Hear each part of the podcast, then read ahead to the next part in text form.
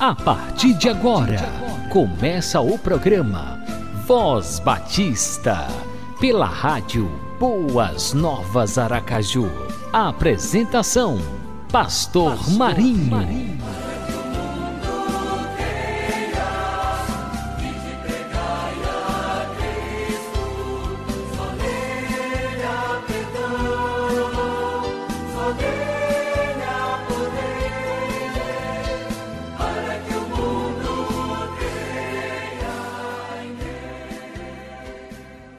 Graça e paz para você que está conectado na Rádio Boas Novas Aracaju. Estamos começando mais um programa Voz Batista e é sempre bom contar com a sua companhia, com o prestígio da sua audiência. Que o nosso bom Deus esteja sempre presente em sua vida, sustentando, fortalecendo, concedendo muita saúde e muita paz. Aquele abração com carinho do pastor Marinho.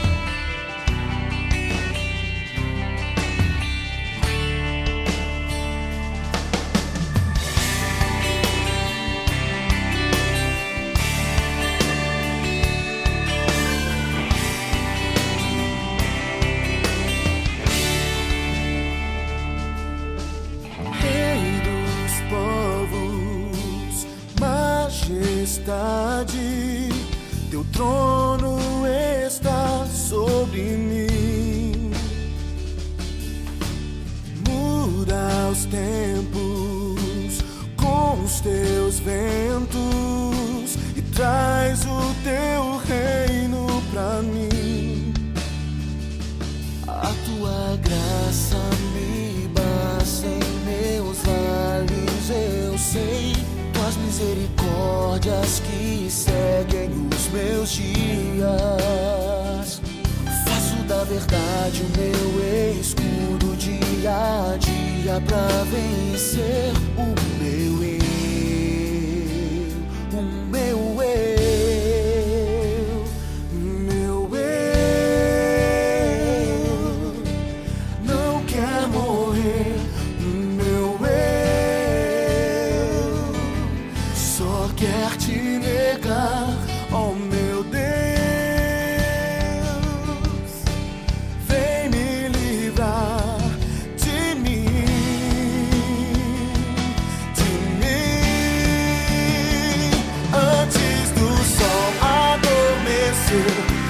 arrependerei pelo meu eu antes da lua acordar. Me confessarei com o meu Deus. Eu digo sim para ti. E tomo minha cruz antes do sol adormecer.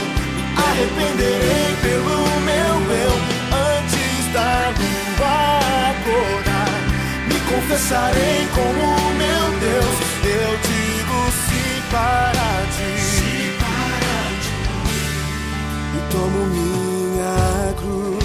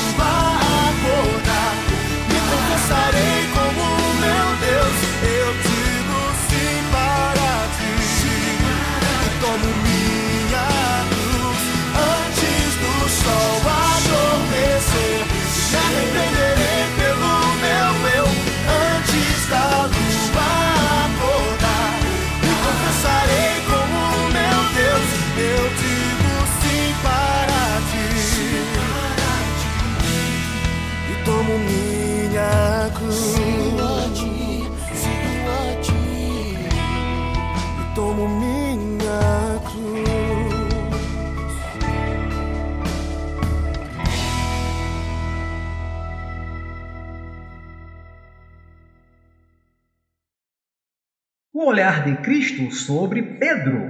Ouça essa mensagem ministrada pelo pastor André Cotrim, da Primeira Igreja Batista de Alcântara, Rio de Janeiro. Segunda e última parte. Somos fortes, intrépidos, corajosos para discutir no trânsito, para dar uma resposta atravessada a alguém que nos afronta, para discutirmos, brigarmos com o marido, com a mulher, com os filhos, para dar aquele passa fora no colega de trabalho que vem te pedir alguma coisa que não devia, aquele teu funcionário, aquele teu funcionário que tem um deslize e você perde a paciência com ele e você mostra toda a sua força sobre ele. Somos fortes quando deveríamos ser fracos e somos fracos quando deveríamos ser fortes quando confrontados pelos acusadores da vida, que nos desafiam a mostrarmos a nossa fé, e quantas vezes fraquejamos e nos omitimos, e também negamos a Jesus, e nos escondemos. Uma pessoa vinha e falava com Jesus, uma pessoa vinha e falava com Pedro, você é um deles. Ele dizia: Não, não sou, não. Ele saía e ia para outro lugar. Aí daqui a pouco vinha um guarda, uma outra pessoa, opa, você é Galileu, você serve a Jesus. Não, não, não, não, ia para outro lugar. Quantos de nós vivem assim, escondendo a fé, escondendo Jesus Cristo, escondendo que somos servos de Jesus Cristo? Pedro lutava com ele mesmo, lutava com os seus sentimentos, porque ele disse para Jesus que ele seria capaz de ir para a prisão ou até morrer por Jesus verso 33 desse mesmo texto. E Pedro, quando Jesus ele, ele é abordado ali pelos guardas no jardim de Getsemane, ele demonstrando toda a força do seu caráter, todo o ímpeto que havia nele, toda a sua lealdade ao mestre. Ele desembainha uma espada e ataca um dos soldados. E é claro que aqueles homens que estavam ali, os discípulos que estavam ali junto com Jesus, eles não tinham nenhuma chance contra um destacamento de soldados armados, preparados, treinados, que foram ali buscar Jesus. Mas naquele momento, Pedro ele é imbuído de uma vontade de fazer alguma coisa. E aprendemos que Pedro, ele na verdade, não tinha aprendido ainda a lutar com as armas certas, porque aquele momento no jardim não era o momento de puxar a espada. Por isso eu entendo que quando Jesus olha para Pedro, ele também vê toda a lealdade daquele discípulo tão intrépido, mas ele vê lealdade e traição. Porque Pedro ele foi capaz sim de demonstrar toda a sua lealdade, em cumprir a promessa que há pouco tempo ele tinha feito ao mestre: não, eu vou preso, eu serei morto pelo Senhor. E quando então aquele momento chega e ele, não, vamos matar, vamos, não, ninguém vai pegar, ninguém vai levar Jesus. Jesus diz para ele: Pedro, se fosse para pegarem espadas, eu pediria meu pai e ele me enviaria miríades de anjos, mais de doze legiões angelicais para me proteger. Aquele momento não era o momento da espada, aquele momento não era o momento da intrepidez, mas Pedro demonstrava lutar com as armas que ele conhecia, e é isso que Pedro faz aqui no pátio da casa do sacerdote, do sumo sacerdote. Ele luta com as armas que ele conhecia. Naquele momento, as armas das quais ele dispunha era mentira, era um engano, era a omissão. No fundo, no fundo, Pedro não queria trair Jesus, mas ele não dispunha de outras armas para enfrentar aquela situação que ele estava vivenciando naquele momento. Jesus Cristo, ao olhar para dentro de cada um de nós, ele sabe que em mim e em você há muita lealdade, mas ele sabe também que cada um de nós podemos ser potencialmente traidores como Pedro foi, que só a vontade de não negar o Mestre não é suficiente. nossas atitudes no nosso dia a dia, no nosso cotidiano, no enfrentamento dos desafios da vida, têm demonstrado lealdade a Jesus Cristo? A pressão que sofremos no cotidiano tem nos feito negar a Cristo? Ou tem nos encorajado a reafirmarmos a nossa fé no Evangelho de Jesus Cristo, na palavra de Deus? Até que ponto vai a minha, a sua lealdade ao Senhor Jesus? Pedro se sentiu pressionado pelas circunstâncias.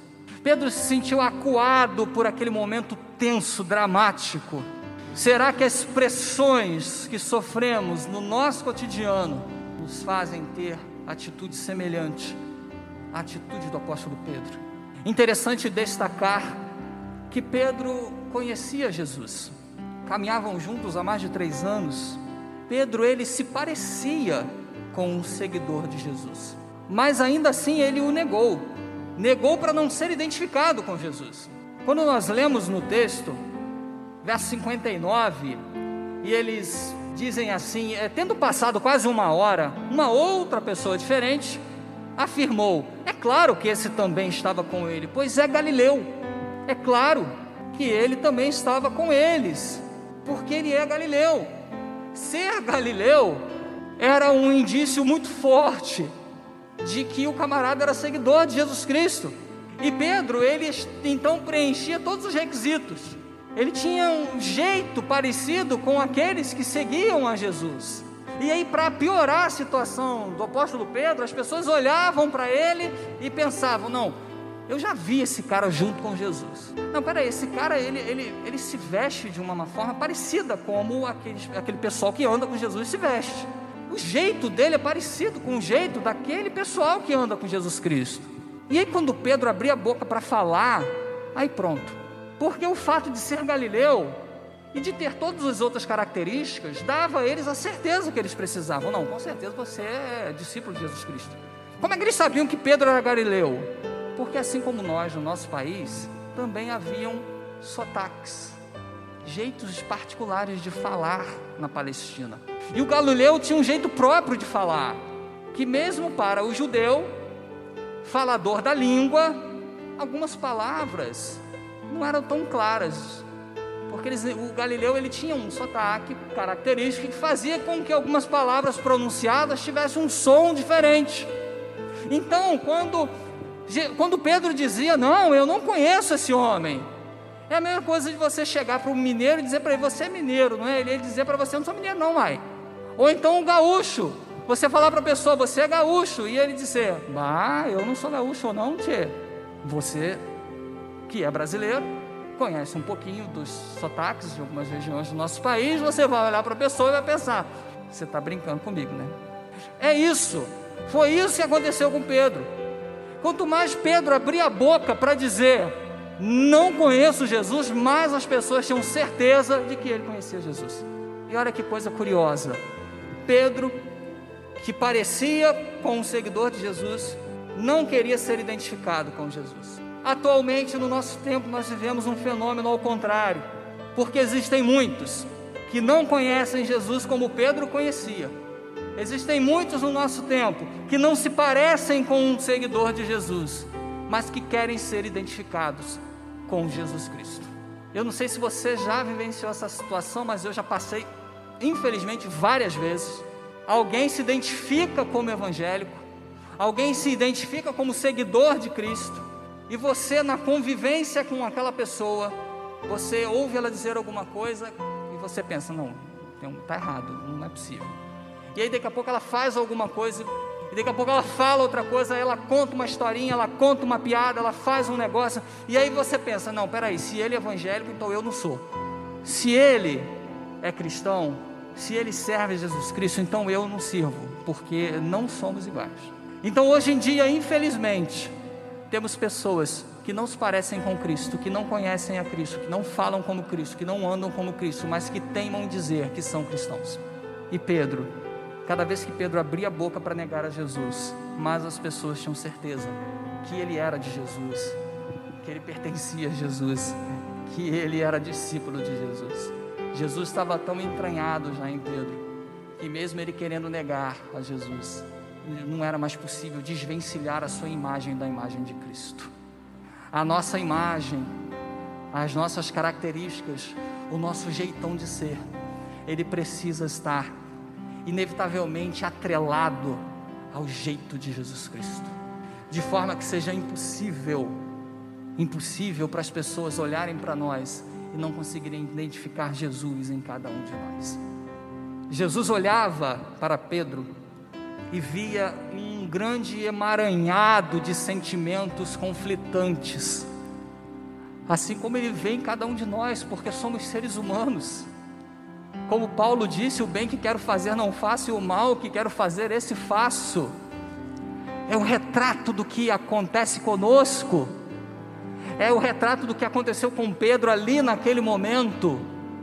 Pedro ele queria ficar, mas ao mesmo tempo ele tinha medo. Ele queria permanecer ali, vendo, ouvindo o que ia acontecer com Jesus, e ao mesmo tempo ele queria sair correndo, porque a qualquer momento um guarda daquele podia pegar dele: vem cá. É o que acontece conosco. E Jesus sabe disso, porque assim como Jesus observava, olhava Pedro, ele olha para mim, ele olha para você, ele nos conhece profundamente. Ele consegue enxergar dentro de cada um de nós esse grande emaranhado de sentimentos conflitantes Alguns deles insistiam para que Pedro ficasse, outros gritavam para que ele saísse daquele lugar. Pedro queria ficar, mas também queria fugir, ele queria ficar, mas ele queria também se esconder. E Jesus olhou para Pedro. E o ponto mais fantástico desta cena e que faz toda a diferença nessa dramática experiência de Pedro é que Pedro olhou para Jesus também porque o verso de número 61 diz que o Senhor, virando-se, não sei em que momento do interrogatório isso se deu, como foi possível a Jesus, e só foi possível porque foi Jesus. Jesus virou-se, o texto diz que ele olhou fixamente para Pedro. Ele olhou diretamente para Pedro. Ele não achou Pedro lá fora sem querer, por acaso. Olhei agora, vi que Jean está ali, nem, sabe, nem tinha visto que ele estava ali. Não, não foi, ih, Jean está ali, não. Ele queria que seus olhos cruzassem com os olhos de Pedro. Jesus olhou diretamente para Pedro, e Pedro lembrou-se da palavra que o Senhor lhe havia falado. Pedro viu os olhos de Jesus para ele, porque quando Pedro viu os olhos de Jesus, ele se lembrou do que Jesus falou para ele. Ele se lembrou que Jesus disse: Você vai me negar.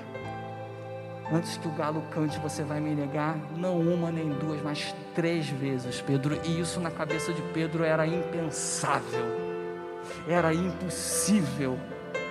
Mas Jesus disse: aconteceu. E quando Jesus fitou os olhos em Pedro e Pedro olhou para Jesus, ele se lembrou. Apenas quando os seus olhares se cruzaram, foi que Pedro caiu em si e percebeu o significado daquilo que ele acabara de fazer. Porque Jesus está sempre olhando para cada um de nós. Jesus está sempre olhando para mim, está sempre olhando para você. Mas quantas vezes a gente falha, a gente erra, a gente cai, a gente faz besteira e a gente não se importa, a gente não sente nada porque a gente não está olhando para Jesus. Porque o constrangimento, a amargura na alma que Pedro sentiu, porque o texto diz que Pedro então saiu dali e chorou amargamente. A dor na alma, o constrangimento, a vergonha de Pedro se deu quando ele olhou para os olhos do Mestre. Sabe quando você fica com vergonha de alguém? Você passa por algum tipo de situação em que você faz alguma coisa ou a circunstância faz com que você não queira falar com a pessoa porque você está com vergonha, você não consegue olhar nos olhos da pessoa e você abaixa e você desvia o olhar. É preciso olhar dentro dos olhos de Cristo, como Pedro fez, para sermos capazes de, assim como Pedro, chorarmos pelos nossos pecados chorarmos pelas nossas falhas, chorarmos pelas nossas faltas, chorarmos por conta dos momentos em que negamos a Cristo, em que somos fracos, em que nos omitimos. Porque se Pedro não faz isso, ele tinha ido se enforcar que nem Judas. Porque se Pedro não chora amargamente pela sua falha, ele também teria se enforcado como Judas fez. Porque Judas não encontrou-se com o olhar de Cristo. Judas só encontrou o remorso e por isso se suicidou. Porque o olhar de Cristo, ao contrário do nosso olhar, não é um olhar de acusação. Porque Jesus ele não olhou para Pedro dizendo para ele: "Tá vendo? Eu te disse que você ia me negar". Não. Esse é o nosso olhar. O olhar de Cristo é o olhar da misericórdia, é o olhar do perdão. É o olhar que quer que eu não erre mais. É o olhar que entende que eu sou fraco, que eu sou falho, mas que também entende que eu tenho forças para resistir. É o olhar que olha para mim e que diz: na próxima você vai conseguir. Na próxima você não vai errar mais aonde você errou agora. É o olhar que quer que eu melhore a cada dia. É o olhar de quem quer que eu vença as minhas dificuldades. Não é o olhar que olha para mim e diz: Está vendo? Eu sabia que você ia cair nesse buraco. Está vendo? Eu não te avisei para você não ir por aí. Está vendo? Eu falei que você era fraco. Está vendo? Eu sabia que você não ia conseguir. Quem faz isso é o diabo, não é Jesus. Jesus Cristo, quando Ele olha para a gente, é para que nós encontremos no olhar de Jesus o arrependimento necessário e suficiente que vai nos dar força para recomeçarmos. O que foi que aconteceu com o apóstolo Pedro? Tornou-se o grande líder da igreja do primeiro século, aquele que negou Jesus três vezes, aquele que mentiu, aquele que se agovardou, aquele que fracassou, aquele que se omitiu aquele que deslavadamente virou na cara das pessoas e disse: Eu não conheço Jesus. Mas esse Pedro encontrou o caminho do arrependimento, encontrou o caminho do olhar de Jesus e fora transformado por ele.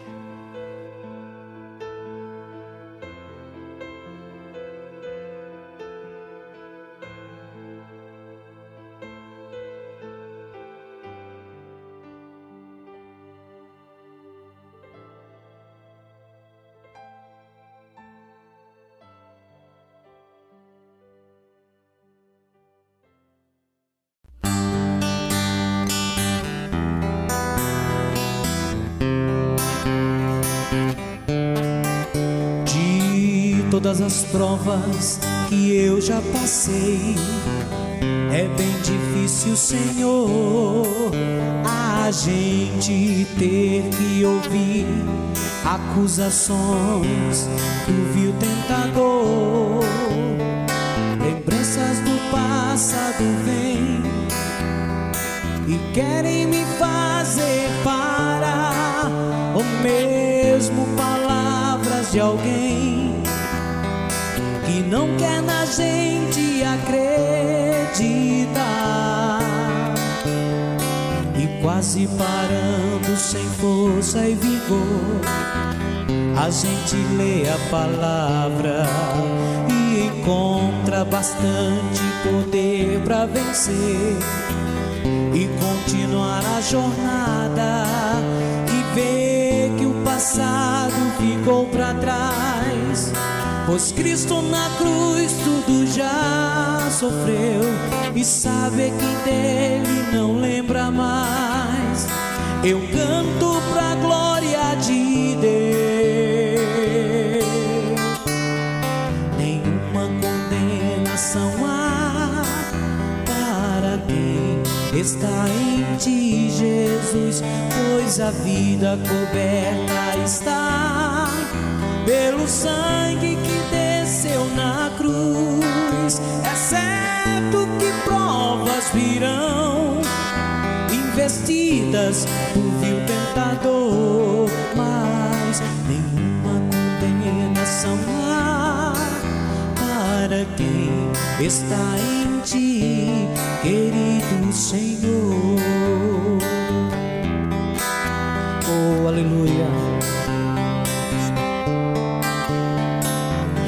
Todas as provas que eu já passei. É bem difícil, Senhor, a gente ter que ouvir acusações do vil tentador. Lembranças do passado vêm e querem me fazer parar, ou mesmo palavras de alguém não quer na gente acreditar.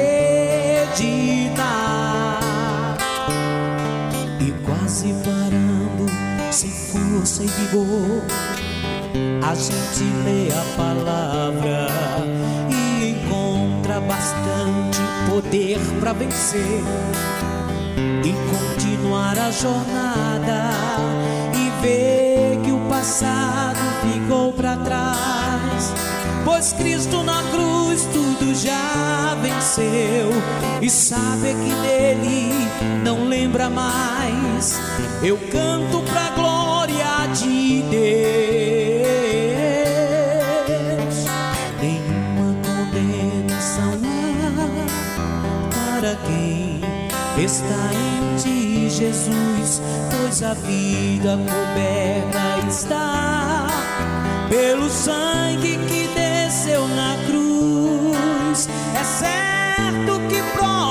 virão, investidas do vil tentador,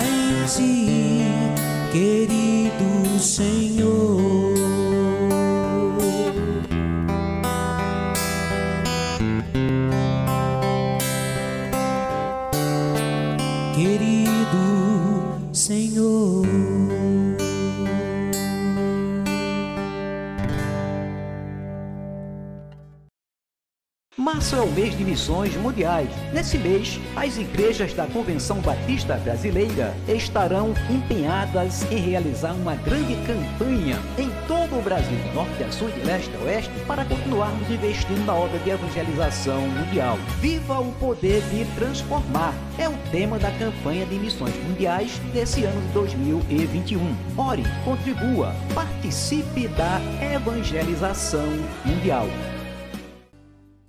Muito bem, por hoje é só. Estamos chegando ao final de mais uma edição do Voz Batista. Obrigado pela sua companhia. E agora nós vamos orar. Obrigado, Senhor. Muito obrigado por mais um Voz Batista. Obrigado por cada vida que esteve sintonizada na Rádio Boas Novas Aracaju. Neste momento, Pai bendito, levantamos o nosso clamor em favor de todos aqueles que se encontram enfermos. Tenha misericórdia, Senhor. Não somente aqueles que contraíram o coronavírus, mas também aqueles que estão doentes por tantas outras enfermidades graves. Ó oh Deus, visita os hospitais, os lares, opera, Senhor. Nós clamamos a Ti, porque Tu és o Deus do impossível e operando o Senhor, ninguém impedirá. Tenhas misericórdia de nós, tenhas misericórdia da humanidade. Abençoa todas as autoridades de saúde nesse tempo de pandemia do coronavírus guardando, protegendo aos profissionais de saúde e abençoando as autoridades constituídas, dando-lhes sabedoria para que possam administrar esse tempo de tantos desafios. Dá-nos a tua graça que nos basta. Abençoa a obra missionária em Sergipe, no Brasil e em todo o mundo. É a oração que fazemos no nome de Jesus. Amém e amém.